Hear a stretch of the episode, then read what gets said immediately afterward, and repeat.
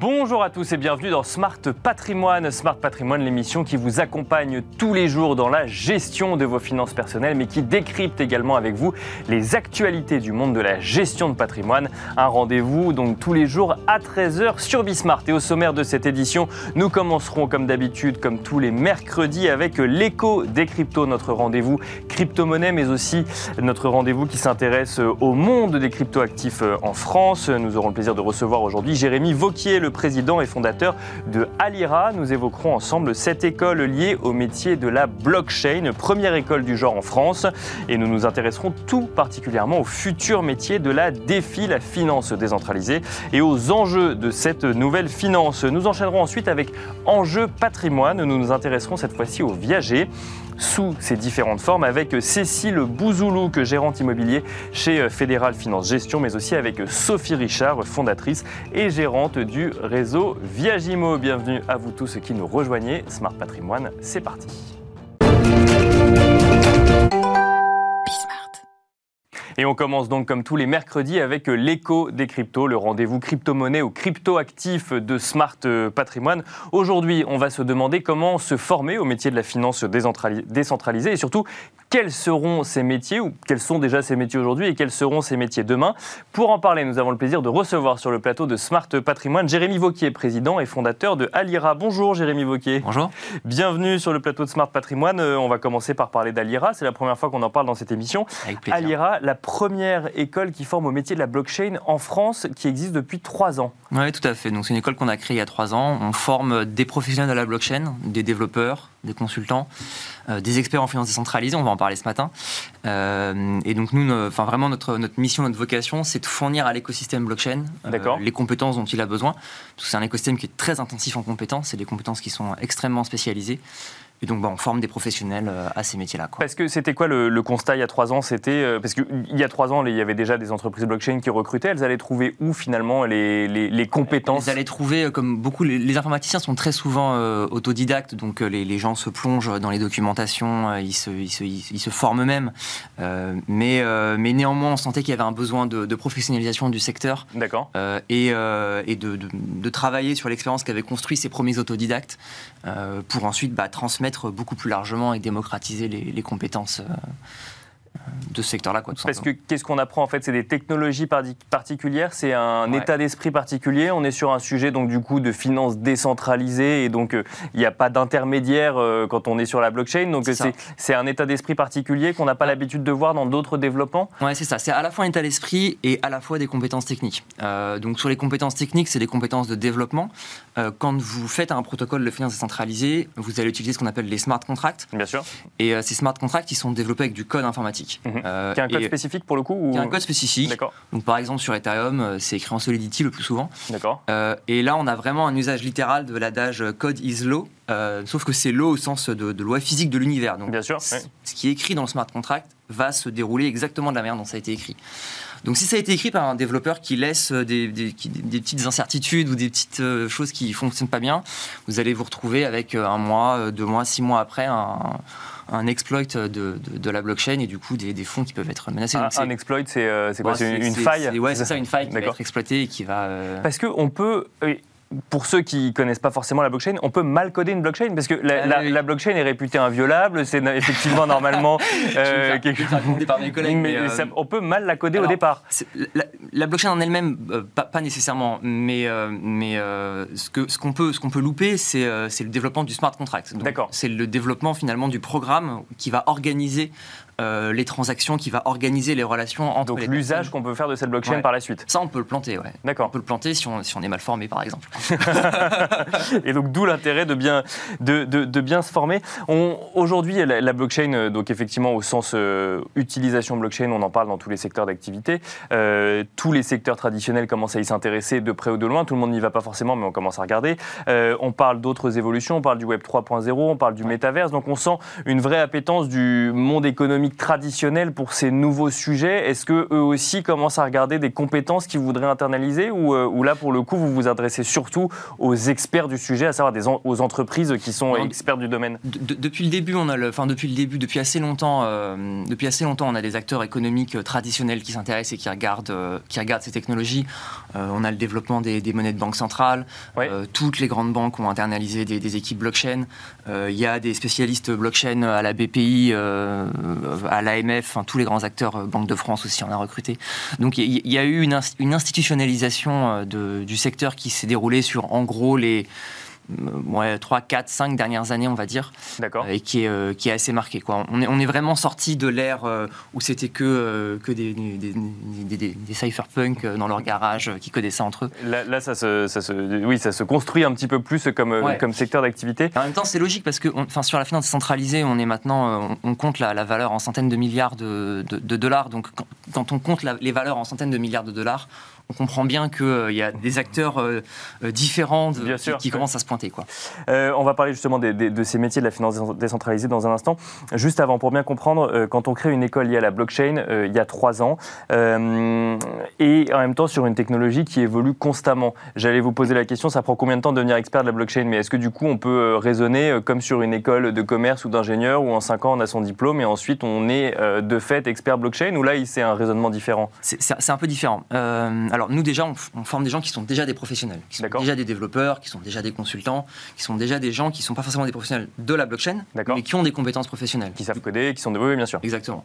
Et du coup, c'est pour ça qu'on arrive à faire des formations en 12 semaines, qui sont finalement assez courtes. D'accord. Euh, parce qu'en fait, on ne part pas de zéro. Donc on, vient se former sur un sujet précis, en fait. On vient chercher une expertise précise sur laquelle se former. C'est ça. Euh, et on, on, peut le faire plusieurs fois au cours de sa vie professionnelle, si je comprends bien. C'est ça. Et ensuite, euh, on va avoir un certain nombre de concepts ou de, de, de pratiques. Par exemple, si vous développez sur Solidity, entre guillemets, ce sera jamais perdu. Euh, par contre, est-ce que vous allez avoir besoin de vous mettre à jour euh, tous les 4 à 6 mois? Oui, très clairement. Mais ça, les, développeurs et les consultants du secteur ont l'habitude, donc euh, pour eux, c'est juste, ça fait partie de leur quotidien. Quoi. Ils font de la veille et, et, ils ont un socle qui est solide et ensuite ils se mettent à jour. Bon, mais du coup, vous êtes, vous êtes le mieux placé presque pour nous dire quels sont les enjeux de la finance décentralisée aujourd'hui, puisque j'imagine que les développeurs viennent vous voir, vous pouvez voir d'un coup d'un seul telle thématique qui sort, qui sort d'un coup, ou au contraire, on vous sollicite pour telle ou telle thématique. Aujourd'hui, quand on parle de finance décentralisée, les métiers d'aujourd'hui, les métiers de demain, les grands enjeux Qu'est-ce qui ressort du coup de, des formations et surtout des échanges que vous avez avec les gens qui viennent se former? Alors, il bah, y, a deux morceaux, euh, il y, a deux parties à votre question. La, première, c'est euh, les métiers, puis la deuxième, c'est les, les enjeux plus pour le, grand public. On va commencer par les métiers alors. Alors, les métiers, globalement, il y en a, euh, on va dire, il y en a trois, trois grandes catégories. Hein, je, simplifie. vous avez les gens qui vont développer ces fameux smart contracts, qui sont le, la pierre angulaire de la finance décentralisée. Sans eux, il n'y a pas de finance décentralisée, donc de toute manière, on a besoin de ces développeurs et on a besoin qu'ils soient très très bien formés. Euh, vous allez avoir besoin de gens qu'on va mettre dans la grande catégorie consultants, euh, ingénierie financière, design financier, etc. D'accord. Euh, les protocoles financiers, ils reposent sur des concepts économiques, sur des principes financiers. Donc ces concepts économiques et financiers, il faut qu'ils soient sains. D'accord. Sinon, après, on a tous les abus à laquelle la, finance nous a habitués. Donc ça, c'est pas forcément des développeurs pour le coup. C'est pas forcément des développeurs. Et en général, c'est pas des développeurs d'ailleurs. D'accord. Les développeurs, bah, ils font autre chose, quoi. Ils développent des, des Donc c'est des profils financiers, mais spécifiques blockchain. c'est D'accord. En fait, c'est des, des profils qui sont capables de comprendre euh, ce qu'on peut faire sur, euh, sur les blockchains et en quoi est-ce que ça change un petit peu les, mécanismes de la finance traditionnelle? Donc c'est ceux qui vont imaginer par exemple euh, une assurance sur une blockchain plutôt qu'un placement sur une blockchain ou alors on a vu des livrets sur les blockchains. Donc c'est ceux qui vont construire ces produits financiers entre guillemets. Ces produits-là qui conçoivent ce qu'on appelle parfois la token economics ou le token design. Donc le fait de dire ok mon token ou mon écosystème il va avoir telle et telle caractéristique par exemple sur un protocole de de,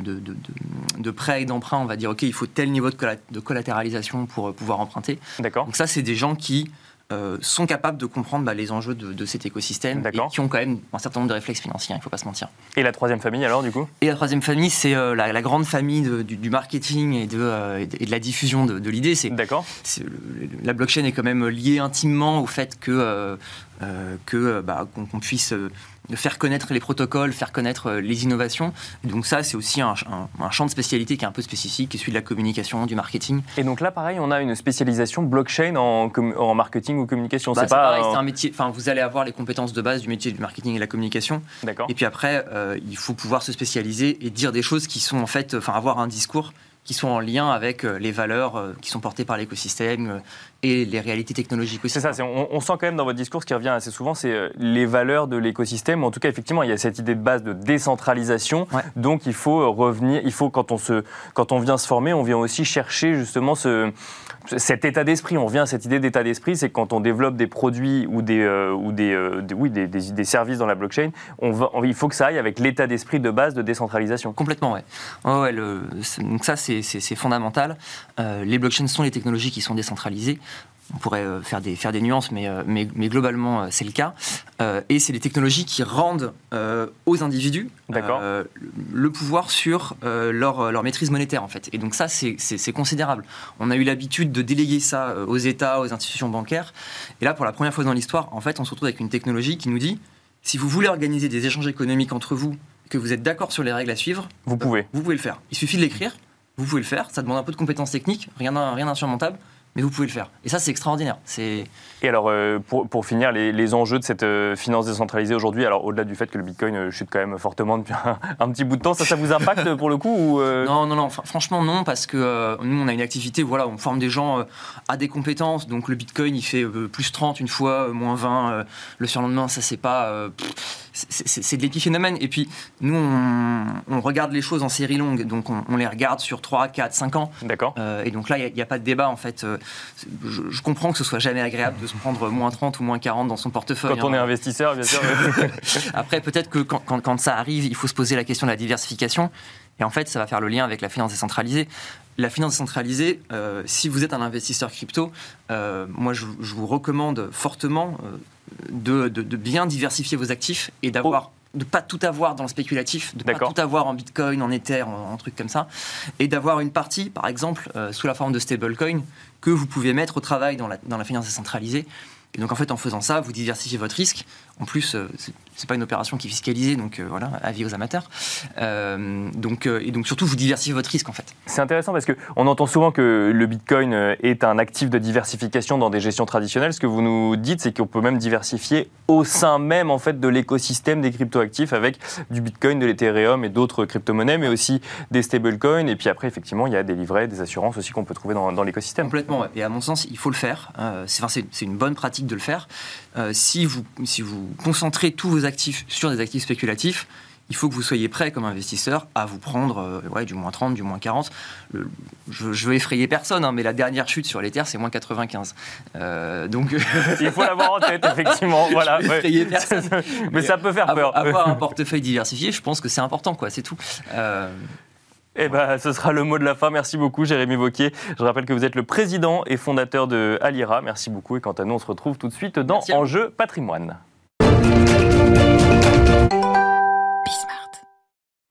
Et c'est parti pour Enjeu patrimoine où nous allons tenter de décrypter ensemble un mécanisme particulier dans le monde de l'immobilier. Nous allons parler de viager et de viager sous toutes ses formes puisqu'il y a différentes façons de faire du viager et il y a des d'autres mécanismes immobiliers qui se rapprochent du viager que nous allons évoquer également. Pour en parler, nous avons le plaisir de recevoir sur ce plateau deux expertes du sujet. Cécile Bouzoulouk, tout d'a- tout d'abord, bonjour, bienvenue sur le plateau Nicolas. de Smart euh, Patrimoine. Euh, vous êtes gérante immobilier chez Fédéral Finance Gestion, Fédéral Finance Gestion qui est une société de gestion du groupe Crédit Mutuel Arkea. Et pour en parler euh, également, nous avons le plaisir de recevoir euh, sur ce plateau Sophie Richard, fondatrice et gérante du réseau Viagimo. Bonjour, Bonjour. Sophie Bonjour. Richard. On va tenter donc de décrypter ensemble ce que c'est que le viager. On peut peut-être commencer avec vous, Sophie Richard, par Ah, définir le viager euh, de manière la plus pédagogique possible. Puis après, on rentrera dans les spécificités peut-être des différents mécanismes. Alors, pour faire simple, parce qu'effectivement, le viager, on pourra en parler euh, de nombreuses heures, mais pour être assez didactique, c'est avant tout une vente immobilière, donc qui va rapprocher un vendeur et un acquéreur. On va distinguer principalement deux types de viager, le viager occupé et le viager libre. D'accord Le viager occupé est le plus connu, il représente 85 à 90 des transactions. Euh, le vendeur va faire le choix de rester vivre chez lui, d'obtenir des revenus complémentaires. Et l'acquéreur, quant à lui, va faire le choix d'investir dans la pierre, qui reste la valeur refuge des Français, de manière décotée et de manière échelonnée dans le temps. Donc il va acquérir le domicile du vendeur, entre guillemets, euh, mais euh, de, avec une décote. Et il ne pourra pas y vivre tout de suite. D'accord. Euh, acheter en viager, permet, en viager occupé permet à l'acquéreur d'acheter de manière décotée jusqu'à 50 à 60 de la valeur du bien du fait de l'occupation par le vendeur, précisément. Et puis vous avez le viager libre qui est un peu moins connu, qui est plus rare, mais tout autant prisé, qui va plutôt concerner des acquéreurs qui vont vouloir occuper leur résidence principale ou un pied-à-terre, une résidence secondaire. Et là, le vendeur fait le choix de quitter son logement pour partir en maison de retraite ou pour se rapprocher de ses enfants, par exemple. Et alors, dans ces cas-là, donc on achète avec une décote, il y a un système également de, de, de, loyer presque versé à celui qui occupe le bien, au vendeur, ou comment ça se passe? Alors, le viager, pour faire simple, en viager occupé, euh, quand vous vendez, euh, quand un vendeur vend en viager occupé, il ne va pas verser un loyer. Ça veut dire que l'acquéreur euh, va, et c'est tout l'intérêt fiscal, notamment pour l'acquéreur, c'est qu'il va acheter le bien tout en évitant de percevoir des loyers théoriques. Ces loyers théoriques, c'est la valeur d'occupation qui a été déterminée en fonction de l'âge et du sexe du vendeur, si ce sont des célibataires ou des couples, mhm. par exemple. Ça veut dire que l'acquéreur ne va pas percevoir des loyers, il va acheter un bien, euh, par exemple, euh, prenons un exemple euh, chiffré. Si vous avez une valeur vénale de 300 000 euros avec une vendresse qui va avoir 74 ans, la décote sera de 50% D'accord. Ça veut dire que l'acquéreur va se positionner sur un bien immobilier d'une valeur occupée de 150 000 euros. D'accord. Les autres 150 000 euros représentent la valeur d'occupation, donc la valeur de loyer théorique, que l'acquéreur ne va pas percevoir. Ça veut dire qu'il n'aura pas de revenus fonciers notamment à déclarer. C'est tout l'intérêt, l'un des intérêts majeurs du viager occupé, c'est d'avoir euh, d'éviter la pression fiscale qu'on peut retrouver dans d'autres produits d'investissement, euh, notamment. Parce qu'on on a souvent cette idée, cette image d'épinal un peu du viager où non seulement on achète moins cher, mais on verse des sommes d'argent à la personne qui vend euh, et qui occupe le, logement. Ça, ça n'existe pas du coup C'est un autre mécanisme. D'accord, donc je vous comprends mieux. Vous avez alors en viager occupé, vous allez avoir un vendeur, crédit rentier, qui va euh, la plupart du temps percevoir un bouquet. C'est une somme qui est versée comptant la signature chez le notaire. Et le résiduel de ma valeur euh, d'occupation sera versé sous forme de rente viagère. D'accord, donc si on reprend votre exemple des 150 000 euros, pour le coup, c'est pas forcément versé d'un coup, ça peut être versé avec une partie au début et ensuite sous forme de rente viagère. Exactement. C'est là où euh, il y a deux types de produits, on va dire, euh, sur, euh, sur le marché du viager. Vous avez le viager traditionnel, où vous allez avoir un vendeur qui va faire le choix d'obtenir un bouquet plus des rentes viagères. Pourquoi? Parce qu'il a besoin de revenus complémentaires pour avoir des aides à domicile, des portages de repas, une femme de ménage, une dame de compagnie, ou alors tout simplement pour sécuriser son conjoint survivant. S'il lui survivait, on a beaucoup de femmes de la génération de nos grands-parents qui n'étaient pas déclarées notamment quand elles travaillaient. Et on sait que ces personnes-là, euh, si elles peuvent obtenir, bénéficier de la pension de reversion, ne serait de l'ordre que de 50% et donc n'auraient pas suffisamment euh, euh, de revenus complémentaires pour vivre décemment, son troisième et quatrième âge. Donc vous avez le marché traditionnel, bouquet plus rente viagère. Donc soit vous allez avoir un bouquet de 50 000 euros qui sera versé et les 100 000 restants seront convertis en rente viagère toute la vie durant du vendeur, soit vous avez ces 150 000 euros qui sont versés de suite au comptant à la signature chez le notaire. Et ensuite, la différence donc, entre euh, libre ou occupé va, euh, va, va, va, va, surtout dépendre de qui occupe le bien une fois qu'il a été acquis, mais ensuite le mécanisme est le même pour le coup. On part toujours du besoin du vendeur. Pourquoi est-ce qu'il veut vendre en viager? Est-ce que c'est pour rester vivre chez lui où il a euh, tous ses repères et on pourra adapter le logement à une éventuelle situation de dépendance? Ou est-ce qu'il veut quitter ce logement pour partir donc en maison de retraite ou se rapprocher de ses enfants? Cécile Bouzoulou, donc après cette définition euh, du coup assez complète du mécanisme du viager, pour le coup, il existe d'autres montages qui permettent de s'assimiler, d'assimiler finalement euh, des, euh, des, mécanismes proches du viager, et notamment on vendrait juste la, nue propriété de son, de son logement, mais on en garderait l'usufruit. Oui, alors pour se rapprocher des, deux cas que citait Sophie, en fait, nous ne nous intéressons qu'à la partie acquisition où on paye tout en une fois au départ, et ce, bah, sous euh, effectivement des formes ou de nue propriété ou juste de droit d'usage. Euh, les différences étant exclusivement juridiques, mais d'un point de vue financier étant tout à fait équivalentes en fait euh, pour le vendeur qui perçoit en une fois l'ensemble des, des, flux financiers qui sont concernés dans le viager traditionnel sous forme de bouquet et rente. Là, c'est en fait le bouquet plus la somme actualisée des rentes. D'accord, donc en fait, il perçoit tout le capital de départ parce qu'il a vendu une partie de son logement, donc ou la nue propriété ou le droit d'usage C'est ça, on peut choisir de vendre l'un ou l'autre Lui, il garde, forcément le droit d'usage. c'est ça. Il vend la nue propriété. voilà, la différence, c'est que s'il vend, enfin s'il garde pardon l'usufruit, il pourra le louer. D'accord. Le, jour où il souhaite euh, partir, en cas de droit d'usage, il ne peut pas le faire. Donc il touche un petit peu plus en fait en termes de droit d'usage puisqu'il n'a pas cette possibilité de louer euh, quand il, quand il souhaitera quitter son, son logement. C'est hyper intéressant parce que là, en fait, on est sur un mécanisme qui sert généralement dans des cas de euh, succession ou transmission de patrimoine. Euh, donc, généralement, on fait ça vis-à-vis de ses enfants. Et en fait, là, on adapte ce mécanisme, mais pour euh, générer un revenu ou un apport en capital complémentaire. Donc, généralement, quand on est à un âge avancé de, de, sa vie. Oui, alors on, s'aperçoit qu'effectivement, la population de seniors qui est intéressée par cette formule-là, elle est plus préoccupée de, de de, clarifier son patrimoine ou sa situation patrimoniale euh, que de chercher uniquement des revenus complémentaires. En fait. Ça s'adresse à un panel de, de vendeurs plus important qui euh, n'est pas forcément euh, celui qu'on retrouve dans le viager euh, traditionnel, mais qui est véritablement une recherche d'allocation en fait patrimoniale et de pouvoir à l'avance préparer et sa succession, protéger le conjoint survivant, régler des situations de famille recomposée. On sait qu'elles touchent de plus en plus les seniors en fait et qui permettent de façon avantageuse pour tout le monde de régler ce type de situation.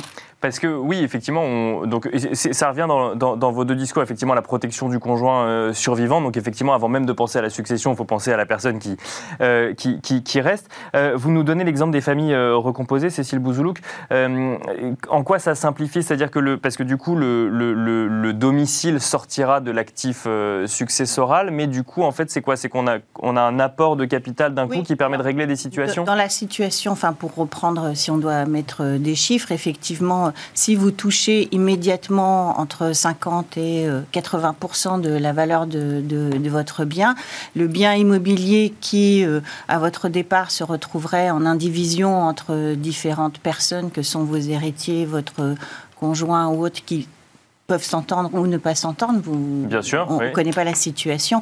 Là, vous avez une somme d'argent que vous pouvez euh, d'ores et déjà euh, décider d'affecter, que vous pouvez donner immédiatement sous, sous, enfin, sous forme de donation ou en termes de succession, pouvoir indiquer en fait hein, euh, à, qui à, qui va s'adresser cette somme d'argent. L'argent étant beaucoup plus facilement divisible qu'un appartement. Qu'un appartement, effectivement. Un logement qu'il faudrait par la suite vendre. Dans les faits, on s'aperçoit que dans les successions, euh, la revente euh, du, bien familial euh, intervient dans plus de 80% des cas. Donc c'est comme anticiper en fait cette opération qui se fait du coup avec le temps, la planification, plutôt que de le faire dans l'urgence de la succession. Alors, il y a deux questions quand on parle de viager, avant de parler effectivement de. Il y a des fonds qui permettent d'investir mhm. en viager. Juste avant ça, quand on, quand on parle de viager, il y a deux questions qu'on peut se poser. La première, c'est ne suis-je pas en train de spéculer sur, du coup, euh, le décès d'une personne? Euh, Je pose la question franchement. Et la deuxième chose, c'est quid des enfants, euh, ou en tout cas de, des successeurs? Donc là, on a effectivement parlé des situations compliquées où ça pouvait simplifier. Mais parfois, on peut se. Les, Est-ce que les enfants ont leur mot à dire dans, dans cette situation? Sophie Richard, je vous laisse répondre à la question que vous préférez. C'est vrai que les idées reçues et les tabous, les préjugés ont, la peau dure et sont même durement ancrés euh, et parfois décriés par certains, mais par méconnaissance. Et, et depuis euh, quelques mois maintenant, je dirais que les barrières psychologiques tombent puisque les Français comprennent euh, que épargner une vie entière en vue de, subvenir au troisième et quatrième âge est devenu euh, euh, inefficace, que notre contexte socio-économique actuel est compliqué, préoccupant, difficile, que notre système de régime par retraite est obsolète, à bout de souffle, et que le viager peut apporter une réponse apaisée à ces problématiques de retraite. Et depuis les dernières actualités, je remonte notamment au projet des réformes de retraite avec les Gilets jaunes, on voit bien que le viager, la retraite est source de crainte pour beaucoup, mhm. au présent pour les vendeurs et dans le futur pour les acquéreurs. Et le viager va permettre de mutualiser les intérêts de chacun autour d'un bien commun autour de la transaction viagère. Ce qu'il faut, c'est expliquer en toute transparence ce qu'est le dispositif viager, parce que par méconnaissance, on peut effectivement avoir ces idées reçues. Euh, Cécile euh, Bouzoulouk, euh, je, vois l'heure qui tourne, donc du coup, pareil sur ces idées reçues et surtout sur bah, ce mécanisme d'investir en viager, non pas directement, mais via des fonds pour le coup. Alors, le, point que vous indiquez, c'est que la spéculation, elle s'est faite surtout en cas de rente, puisque l'intérêt financier de l'acquéreur pouvait être de payer le moins possible. Bien sûr. donc, si vous payez en fait en une seule fois, cet aspect spéculatif, en tous les cas financier, disparaît. et il disparaît encore plus effectivement quand vous achetez euh, euh, au travers d'un fonds, puisque là, pour le coup, il s'agit d'un placement euh, un placement immobilier auquel vous souhaitez donner du sens, mais il ne s'agit pas d'acheter le bien d'une personne en particulier pour lequel vous pourriez avoir un intérêt particulier, encore une fois, à ce qu'il s'en aille le plus rapidement possible. Donc ça permet effectivement de mutualiser l'ensemble des, des, intérêts et euh, d'arriver à euh, juste une idée de placement en fait sur de la pierre de façon décotée et en aidant les, les seniors. Donc vous êtes un peu aux confins de, d'un système vertueux, là pour le coup, euh, contrairement aux idées reçues euh, que, qu'on peut avoir. Et alors, Sophie Richard a, rappelé un contexte, euh, effectivement, donc, de, questionnement sur les retraites, de, de, de, vie de plus en plus longue et donc de questionnement de niveau de vie donc, sur, sur, sur, ces, sur ces années. est-ce que vous, on, a vu, enfin, est-ce que le viager, la nue propriété, suscite un engouement avec tous ces questionnements aujourd'hui ou, ou ça reste méconnu? Non, je, pense qu'un un véritable marché euh, qui était pour l'instant euh, vraiment de niche sur, sur les, dernières années est vraiment en train de, naître. Euh, du côté des investisseurs, ça paraît relativement clair quand on voit les collectes qui ont été réalisées en 2021 sur les fonds viagers, qui sont mhm. une thématique qui a été très porteuse et, et très positive. Et du côté des vendeurs, en fait, on a effectivement euh, toute une typologie de vendeurs qui ne s'intéressaient pas forcément aux viagers traditionnels et qui vont s'intéresser simplement à la euh, liquéfaction de leur patrimoine immobilier pour l'utiliser à d'autres euh, à d'autres fins dont on a parlé, qui peuvent être de faire des donations, d'aider, de voyager. On, a vu dernièrement notamment tout un pan de la population qui souhaitait donc vendre en viager euh, sous forme de capital sa résidence principale pour, notamment dans les grandes villes, pour notamment s'acheter euh, un bien à la campagne. D'accord, pour changer de vie pour le, le confinement euh, ayant poussé à, ce type de désir. On, a une idée du, de l'ordre de grandeur de la collecte en 2021 sur les fonds Au global, on, est environ à un milliard sur 2021. Un milliard d'euros sur, sur 2021.